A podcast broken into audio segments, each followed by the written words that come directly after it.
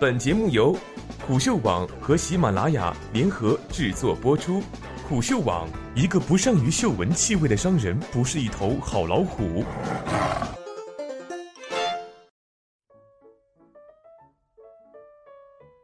仰天一笑泪光寒，作者博通。有些人出现在这世上，本身就很难被归类或定义，大约是其间裹挟了太多看客观点。反而让人容易错判其本质属性。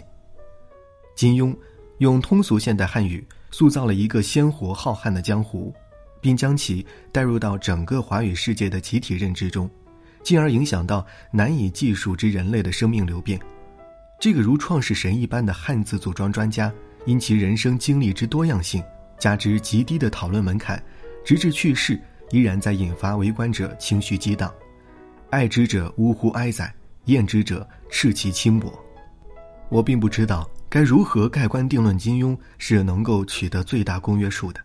但我想搞清楚的是，这个生于三千年未有之变时代的内容创作者是如何能够在此后数十年间，甚至目力可及的未来更多个数十年中，跨越时空和介质，影响一代又一代华语世界人群的。文笔、天赋、勤奋、运气。以及香港的自由舆论环境就不必提了。我们再说深一点，《权力的童话》。一九八五年，《光明日报》采访数学家华罗庚时，这位梁羽生的朋友为武侠小说下了一个经久不衰的定义：成年人的童话。可是，童话作为一类仅占我们人生很小一部分阅读时光的题材，又是怎样能够跨越时间、群体、志趣、性别？年龄涉及到几乎所有华人的呢，即便是《葫芦兄弟》或者《冰雪奇缘》这种童话领域的大热 IP，也不过能够在有限群体中受到欢迎，能被经年累月不停的咂摸，时不时的就拿出来翻翻的就更少了。很多人喜欢读金庸小说，都是被其中一些至情至性的人和事所打动。几乎随便翻一翻中文社区，你就能够经常看到张三丰瞧着郭襄的遗书，眼前似乎又看到了那个明慧潇洒的少女。可是那是一百年前的事了。或李文秀说的那些都是很好很好的，可是我偏偏不喜欢。或赵敏的那一句我偏要勉强之类的内容。这种类似于平凡生活中的英雄梦一类的桥段，堪称金庸小说收割粉丝的第一利器。需要注意的是，这里的英雄不再是以武功高强、名震江湖为标准，而是能够坚决、果敢、笃定，不打任何折扣，不受任何外界影响的追寻内心呼唤。这恰恰是平凡人生命中最缺失之物。有多少成年人能够站出来毫无愧色地说自己符合这个标准呢？于是，这个世界变得纯粹了起来，无论爱恨离别都非常痛快，既不扭捏，也不做作。不看谁脸色，也不打算讨好谁，似乎每一个人都平添一股仙气。如果说张三丰、李文秀们真情流露已然少见，那么下边这些为人处事就更加出离人性。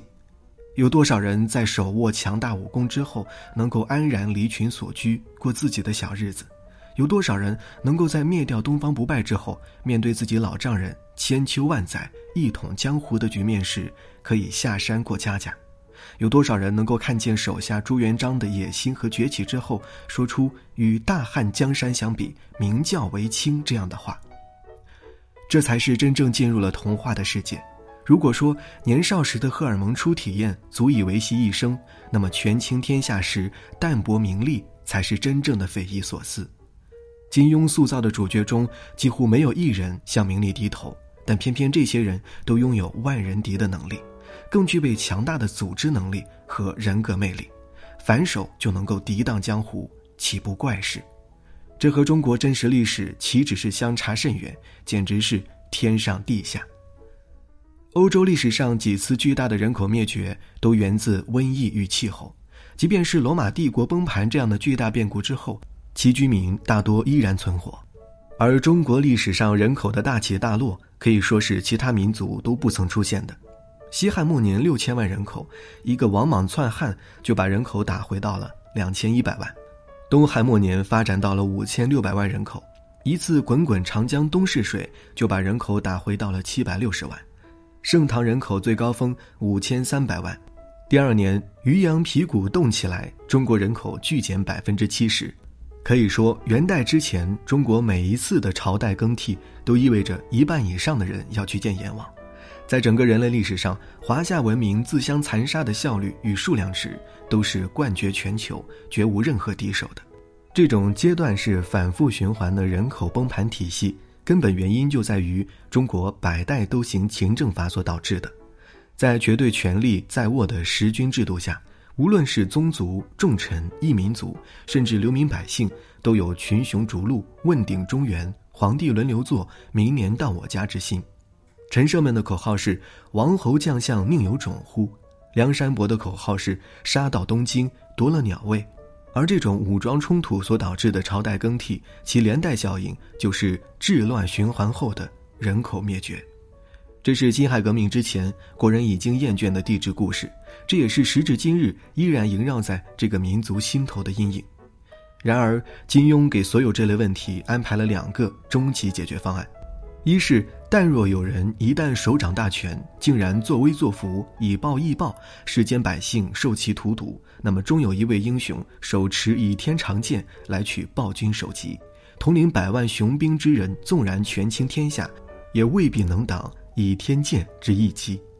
而是所有的绝世武功、神奇秘籍，要么被设计成只能给天性童真者，比如自杀时下棋的虚竹，或者文盲识破天，或者笨蛋郭靖；要么被设计成清心寡欲方可得到，比如一灯出家后武功精进，张三丰百岁童子身，内力高纯，流于狠毒的灭绝师太之辈，总无法战胜宅心仁厚的曾阿牛。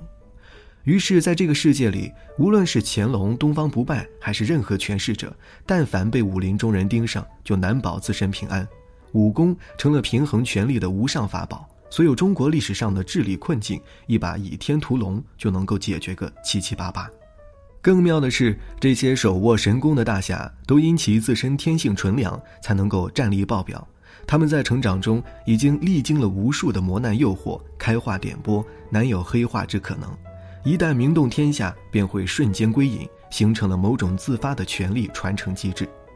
毫无疑问，这对整体华语世界的认知诱惑，这种高效、迅捷、毫无后遗症的正义获得机制和权力再分配机制，与我们史书中那些尔虞我诈、道貌岸然、两面三刀的形象截然不同。与人们生活中那些无奈、隐忍、扯皮，更是天地之差。再加之国人从小就被教育要老成守训，如今书中这些生动人物，个个活得如此自我纯粹，不受任何家庭、种族、制度、名利之拖累，想想就过瘾。这正是金庸小说能够跨越任何群体属性，通杀所有华语世界的根本原因。批判的武器和武器的批判。对民族问题的童话式解构，既是金庸成名成家的法宝，却也反映出他一生底色的悲凉。如果说笔下对于正义和人性的纯粹式追寻是《笑傲江湖》，那么金庸真实的人生经历，则是另一番仰天一笑泪光寒。一九五一年，金庸之父查树勋被从监狱里拉出来，以抗粮、窝藏土匪、图谋杀害干部等罪名被枪毙。金庸继母顾秀英事后才知道消息。将遗体拉回家后，连夜掩埋，不敢留有坟头。数年后，由于生活困难，顾秀英卖掉了所住的两间老房，以维持生计。不料被冠以地主婆要反攻倒算的罪名，遭受了三日三夜的毒打。对于海宁查家一直心心念念的金庸，知道父亲死讯之后，哭了三天三夜，伤心了大半年。要知道，在这之前，金庸还一直挂念着加入新中国外交部门，并通过在《大公报》发表文章，从国际法论中国人民在国外的产权为敲门砖，试图拥护进步。一年后，父亲却被进步到了另一个世界。又数十载之后，金庸在自传体小说中这样评价道：“但他没有痛恨杀了他爸爸的军队，因为处死的地主有上千上万，这是天翻地覆的大变。”金庸只要一说到自己，就往往既不纯粹，也不武侠，更不童话了。在他身上的更多的是拧巴。这个抱着政治家信念的书生，此后在政论和小说中大量影射现实世界之击毙，却又矢口否认。后来见到大陆一把手，当对方主动谈起金庸之父被错杀一事时，他又连连点头。人入黄泉不能复生，算了吧。一九八五年，香港特别行政区基本法起草委员会成立，金庸作为政治体制小组的港方负责人，负责起草基本法中最核心也是争议最大的香港政治方案。然而，从一开始，金庸就摆出一副极力妥协的面孔，呼吁香港各方放弃幻想，积极合作，面孔类似于曹操渡江之前的张昭。经过两年酝酿，一九八八年时，其他各组都有成型方案，唯政治体制方案迟迟未果。金庸放出风声，说会起草一个不能使中国当局失面子，而香港大多数人又能得到实际好处的方案。然而，当方案出来之后，竟是一个极为保守的条约，而这个扎实方案很快就被全国人大审议通过了。面对香港各方的如潮恶评，金庸在自己的《明报》上摆出一副民主科普的面孔。写了几篇没有一国的行政首脑是直选产生的，直选首脑少之又少，云云。